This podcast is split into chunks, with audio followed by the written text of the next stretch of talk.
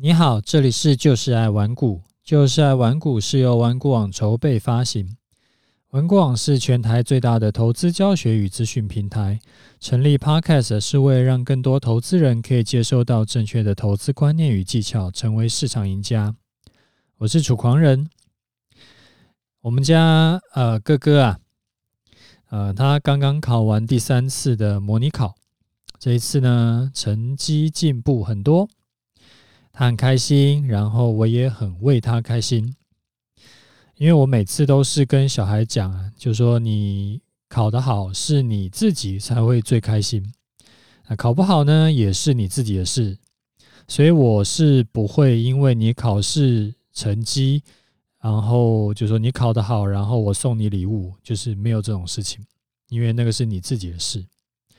那这样子说啊，有两个原因。一个是我不想剥夺他得到好成绩的那种内在的成就感。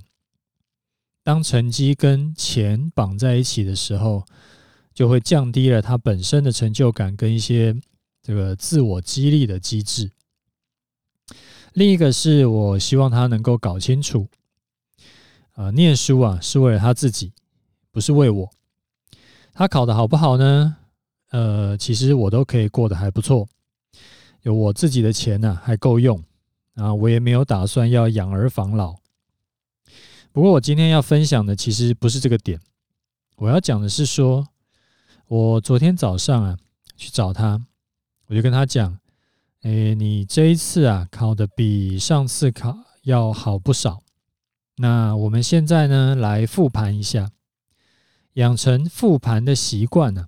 会对你不只是考试成绩有帮助，以后在工作上面，或者说甚至是我们家人相处上面都会有帮助。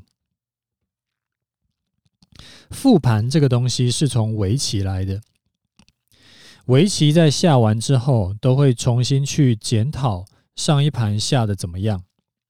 那因为我从小有让他兄让他们兄弟两个去学围棋。所以我一讲说我们来复盘，他就懂我的意思。我跟他说：“你这一次考的比上次好很多，你有想过是为什么吗？”然后他想了一下，跟我说：“诶，他也不知道。”我说：“诶，你可以试试看分科目去思考。KSS，KSS KSS 是什么？K 就是 keep，就是保持，呃。”就是你这一次做的好的事情，你要保持这个，就是保持去做啊，这样子的话就可以让你的呃优势可以持续累积下去。那后面两个 S 呢？一个是 Stop，一个是 Start。Stop 就是你这一次做了什么不好的事，所以你要停住，就不要再做下去啦。那 Start 呢，就是你发现还有什么可以。需要做的，需要开始做的，可以让你表现得更好的，那你就可以从现在开始做。然后我就跟他讲说，举个例子，像这一次的数学，你这一次做得好的事情呢，可能是你把数学课本跟习作里面每一个观念、公式跟题目都弄熟了，所以你的基本题全部都能掌握。那下一次模拟考范围会再多考一次，所以你也要继续维持做这件事情，把国三上的数学课本还有习作也是从头到尾都要算过。这个是 keep。那 start 呢？基本题都掌握了，那这一次发现错的是进阶题，要怎么样去提升进阶题的掌握度呢？就是要刷题刷起来，除了课本以外，要大量的开始去刷一些参考书的题库啊！你每天呢就要排时间出来刷题。那要 stop 的呢，是这一次啊，数学还有一些就是粗心啊、计算错误的地方。为什么会粗心计算错误呢？那就代表算的不够嘛。所以之前偶尔会想要偷懒。啊，就是今天可能不想念、不想写数学啦，那这个就代表说啊，最后看成果发现是题目刷的不够，所以我们就要停止偷懒。然后我就带他一颗一颗的去跑过一遍 KSS。前两科呢，因为我都持续有在呃关心他的状状况嘛，所以我知道他的强项是什么，他的弱项是什么，然后他的这个表现好的是什么。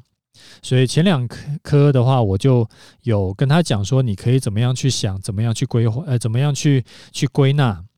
后面几科呢，就让他自己练习讲，我再补充我的想法进去，然后让他把想到的这几点，就是把它写成 to do list，写下来，然后之后呢，就照这个 to do list 去做。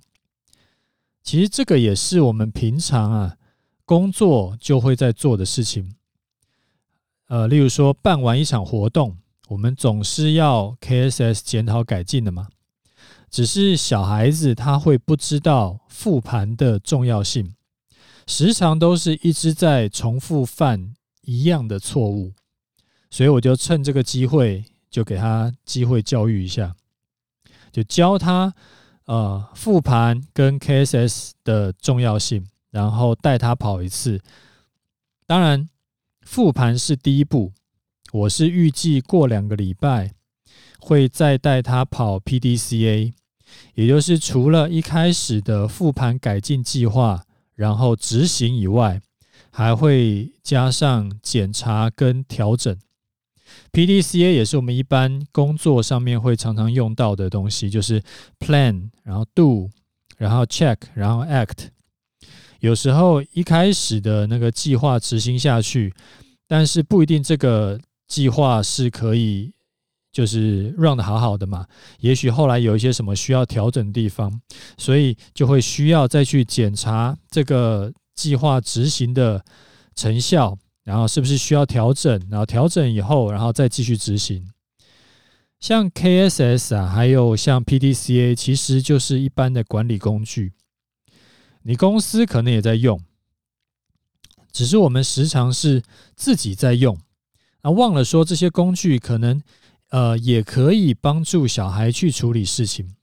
所以小朋友，因为他没有人教他这个东西，他只有老师教他什么国音数，然后呃社会啊自然，所以他们就傻傻的就只能土法炼钢。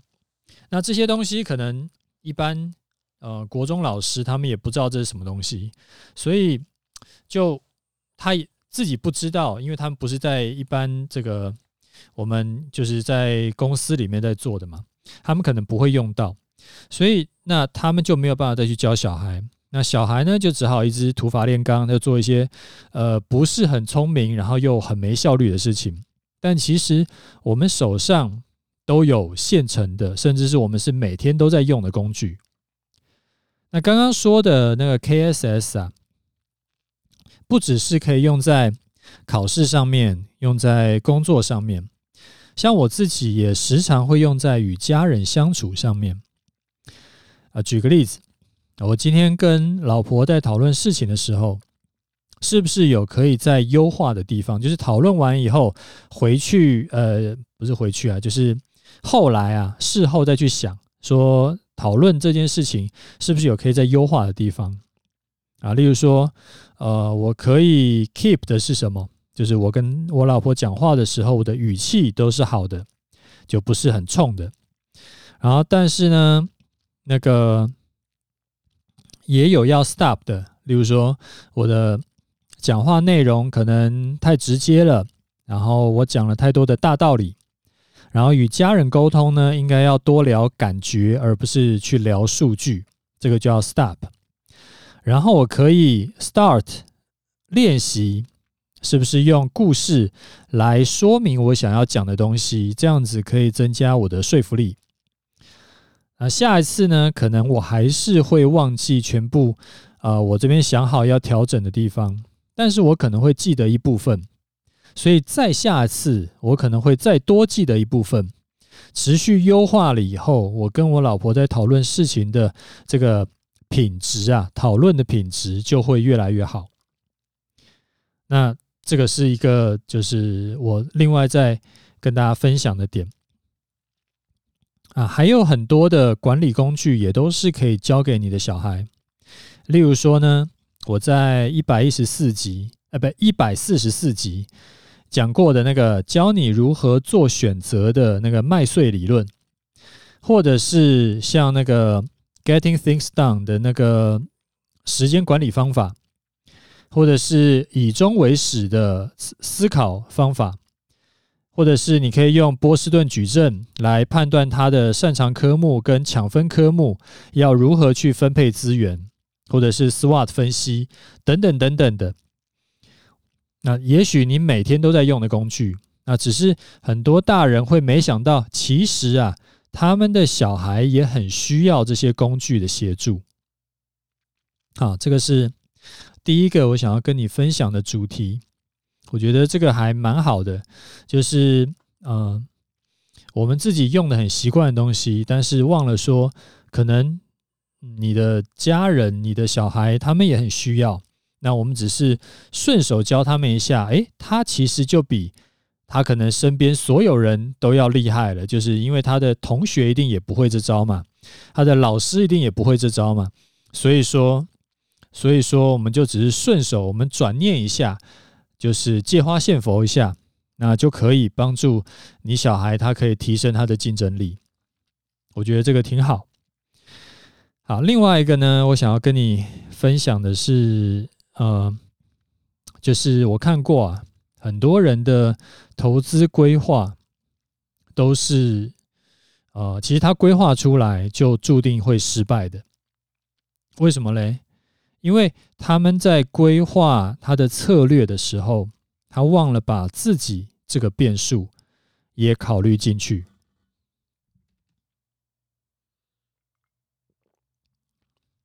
我们举个例子哈，你会看到有一个人呢，他去用一个策略，啊，那个策略呢，可能是连续停损五次以后，我就加码投入，然后如果又停损，就是他第六次如果又停损，他就再加码，如果再停损再加码，直到能够获利出场为止。那你问他说：“为什么你连续停损五次，你就要加码呢？”他可能会跟你讲：“因为回测绩效啊，显示说他的策略过去三年最多就是连续亏损五次，第六次一定是赚钱的，所以他觉得未来也已很有可能会重复这个规律，所以他在连续亏损五次之后。”就大幅加码，那第六次呢，刚好会是以加码后的资金去赚钱，很可能他一笔单就把之前五次亏损的钱全部都赚回来了。那如果第六次还破天荒的继续亏损，那第七次呢，一定就是赚钱了，所以要更大笔的投入。啊，这个听起来非常合理啊，但是这个。应该怎么讲？就是非常合理，是因为说，既然有机会可以大赚，当然很合理的想象就是要呃，值得要压大注，因为压大注才有机会赚更多嘛。那这个是这个是第一个第一个例子。那我还听过一个投资研究，他在二零零八年的时候，耶鲁大学的两个研究人呢，他们发布了一个报告。呃，提出了说一个比较，就是有比较考验人性的一个投资策略。那这个报告的核心思想啊，就是说人呐，在年轻的时候应该要勇于冒险，等到慢慢变老，然后他再把他的冒险的那个程度再降低。然后改成说，他的投资策略就越来越稳健，风险越来越低。这个策略听起来也是很有道理嘛，对不对？就是本来就是年轻人就比较冲嘛，所以说，然后年轻人也没有家累嘛，所以他的这个风险承受度比较高。那这是非常合理的一个想象。但是问题是，那个冒险的程度要怎么拿捏？就是你年轻的时候应该要冒多大的险呢？那这个研究报告的建议啊，是说你要按照呃一比二的比例去借钱买股票。什么意思？就是说你自己拿出来一份钱，就是比如说一块钱好了，然后你另外呢要再借找银行或找券商，你另外再借两块钱，所以这样总共你投入三块钱。那这边就是一个举例啊，就是说你可能自己拿一百万，然后另外要再借两百万来，总共投入三百万。那这种一比二的比例的杠杆是什么概念？就是三倍的杠杆嘛，就是说你只要呃你的股票涨了三分之一，哎，你的本金就翻倍了。但是呢，你的股票如果跌了三分之一，你的本金就归零了。那耶耶鲁的报告是说，因为你还年轻，哪怕是归零个几次啊，你也应该坚决的使用这个策略，然后在呃你未来的人生中。就是到你慢慢变老的那个过程中，你再慢慢的把你的降那个杠杆降下去。只要你坚持下去，这个策略呢，就可以让你的投资回报最大化。那上面讲的两个两个情况啊，其实都是一样的，就是对于百分之九十九点九九的投资人来说，就是个烂策略。为什么烂策略？因为根本做不到，根本做不下去。你可以把自己带入去想一下，如果是你，你连续亏损五次之后，不用多嘛，我们就一次就亏本金的百分之三就好。这个百分之本金的百分之三，其实对大多数人来说，这个都算是非常非常小的亏损了。很多人一笔就亏掉百分之十以上。我们简单点算，就算百分之三。假设你有一百万，你一次亏三万，你连续亏五次就是亏掉十五万了。你觉得你在亏掉十五万之后，连续亏哦，然后加起来亏掉十五万之后，你还会愿意另外再加码吗？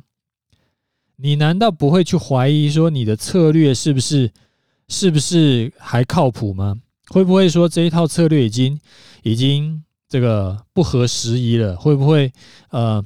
下次还一直赔下去，你还对他会有信心吗？你当然会去怀疑嘛，因为这个是百分之九十九点九九的正常人会去想的事情嘛。因为人的信心是有限的，连续中了五拳的这种，就是完全直接打脸的这种拳，信心就会被摧毁。第六次竟然还叫你加码投入，正常人都是做不到的。另外，那个杠杆三倍的那个建议啊，其实也差不多。如果连续几次都是呃直接赔光归零哦，难道你不会怕吗？这又不是乐透，你只会花一百块去买，这一投入都是几万到几十万甚至上百万的，那每次都把它赔光，那散户的钱又不是天上刮来的，这个心痛都心痛死。问题就出在说，为什么会为什么会有这种奇妙的策略会出来？因为他没有把你自己这个变数放进去。这就是我时常在讲的操作啊，要随时让自己处于舒服的状态。你能够做，你想这个这一套策略，你能够做十年，你也不会让自己痛苦死的，你才继续做下去。一个好的策略的最优先考量点，应该是你是否能够执行的下去。执行不下去的策略，即使它的历史回测绩效再完美，哇，就是什么一年涨十倍，对你来说都不是一个好策略。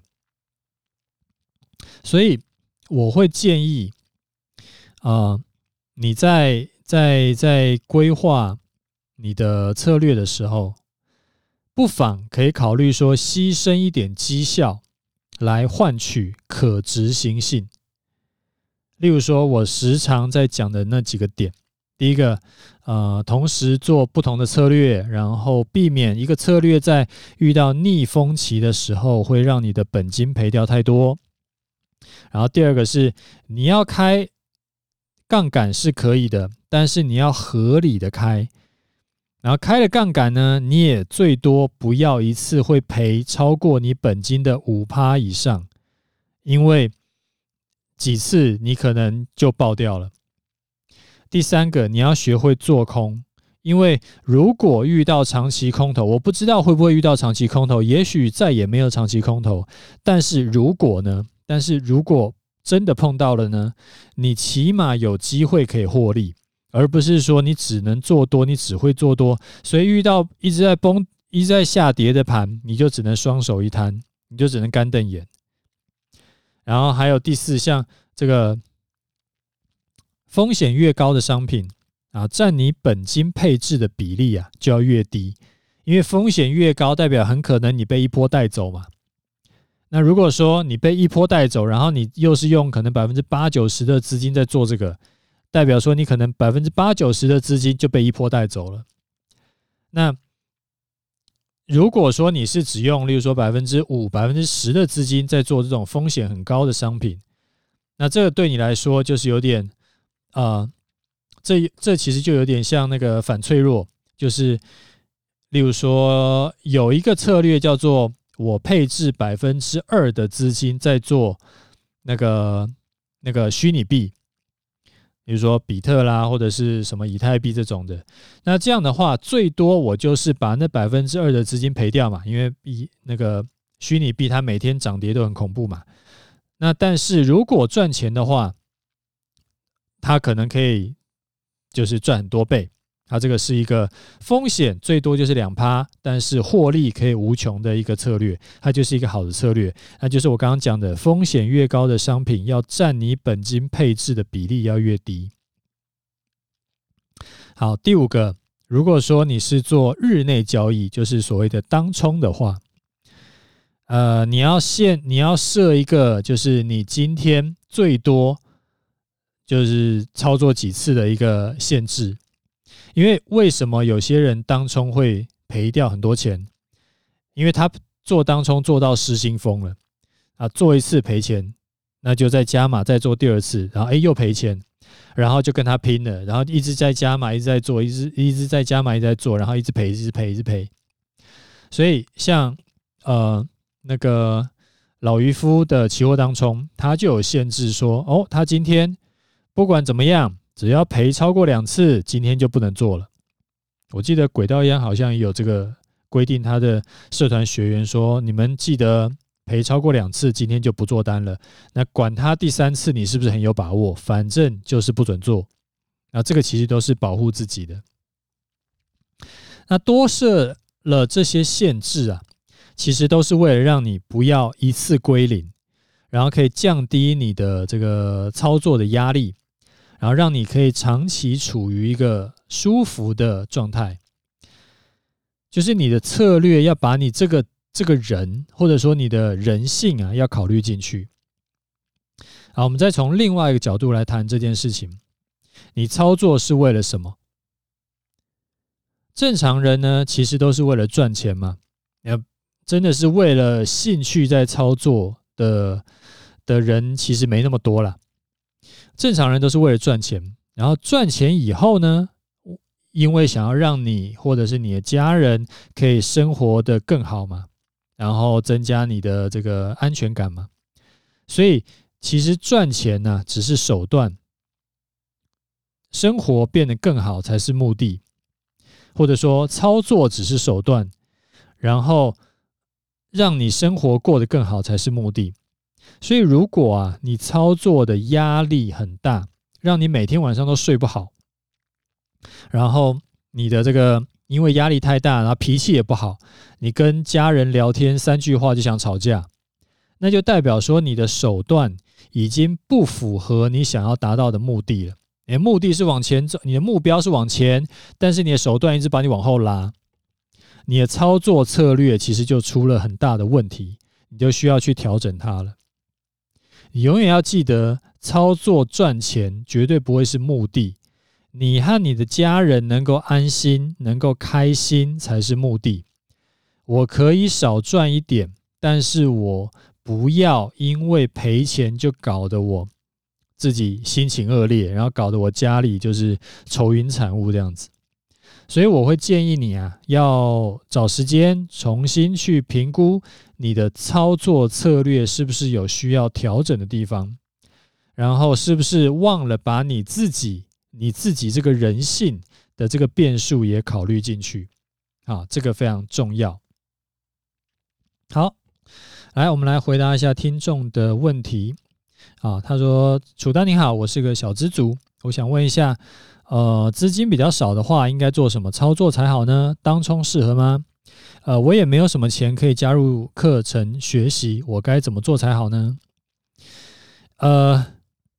我们之前也碰过很多，一开始是小资族，然后他从十万本金左右开始的，那有学当冲的，有学期货的，但是无一呀，没有一个不是愿意先花一点学费跟高手学。反之，如果是要为了省学费，然后最想要自己弄的。绝大多数最后的下场呢，都是赔掉更多钱，然后赔完钱以后呢，他还是不知道，找不到他的获利模式。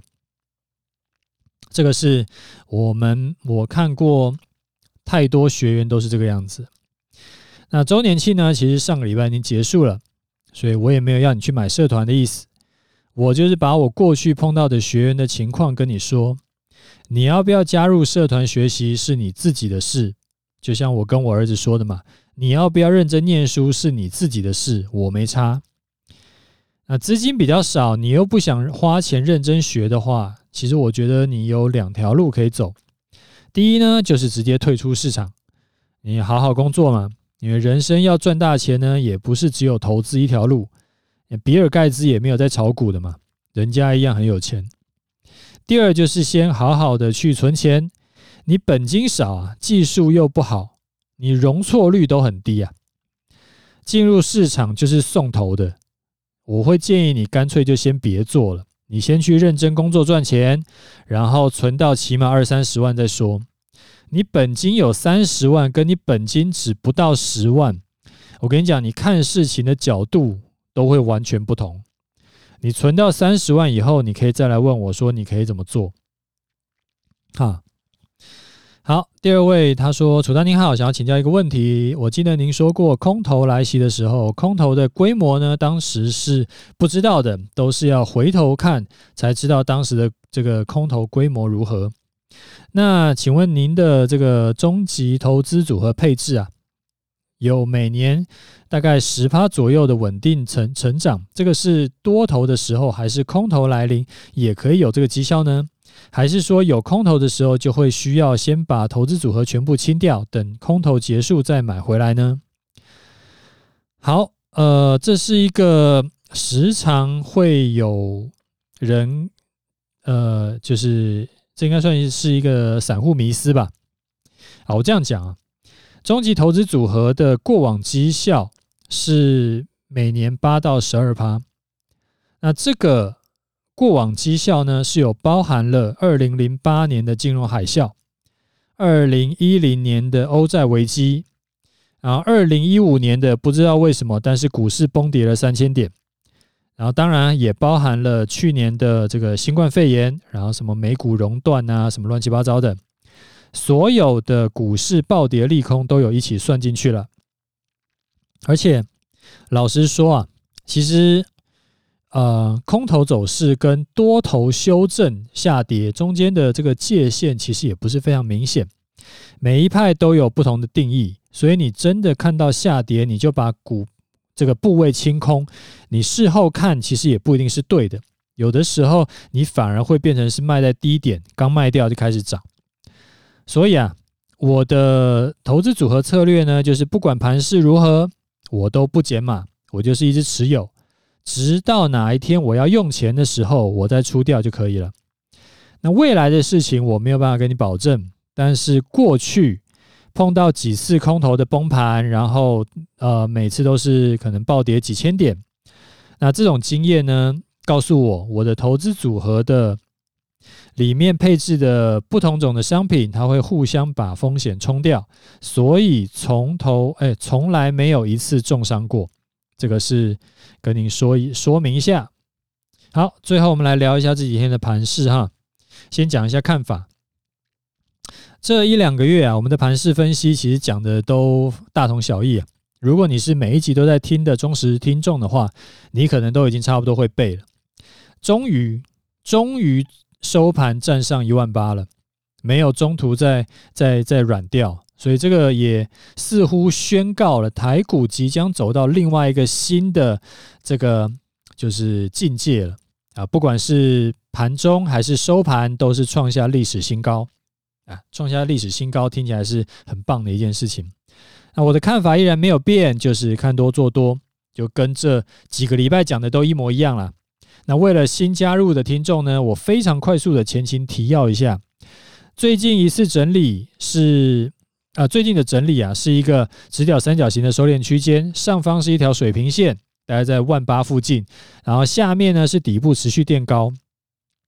从十月中旬连到十一月低点的线，你会发现这一条线连过来的话，这阵子每次修正回到这条上升趋势线附近，就会再弹高。那这一种底部持续垫高的整理盘，然后之后盘势突破的方向比较常出现的是往水平的那一面走。以这一次来看，就是往上突破的几率会比较高。那这个是我前几个礼拜都在讲的话。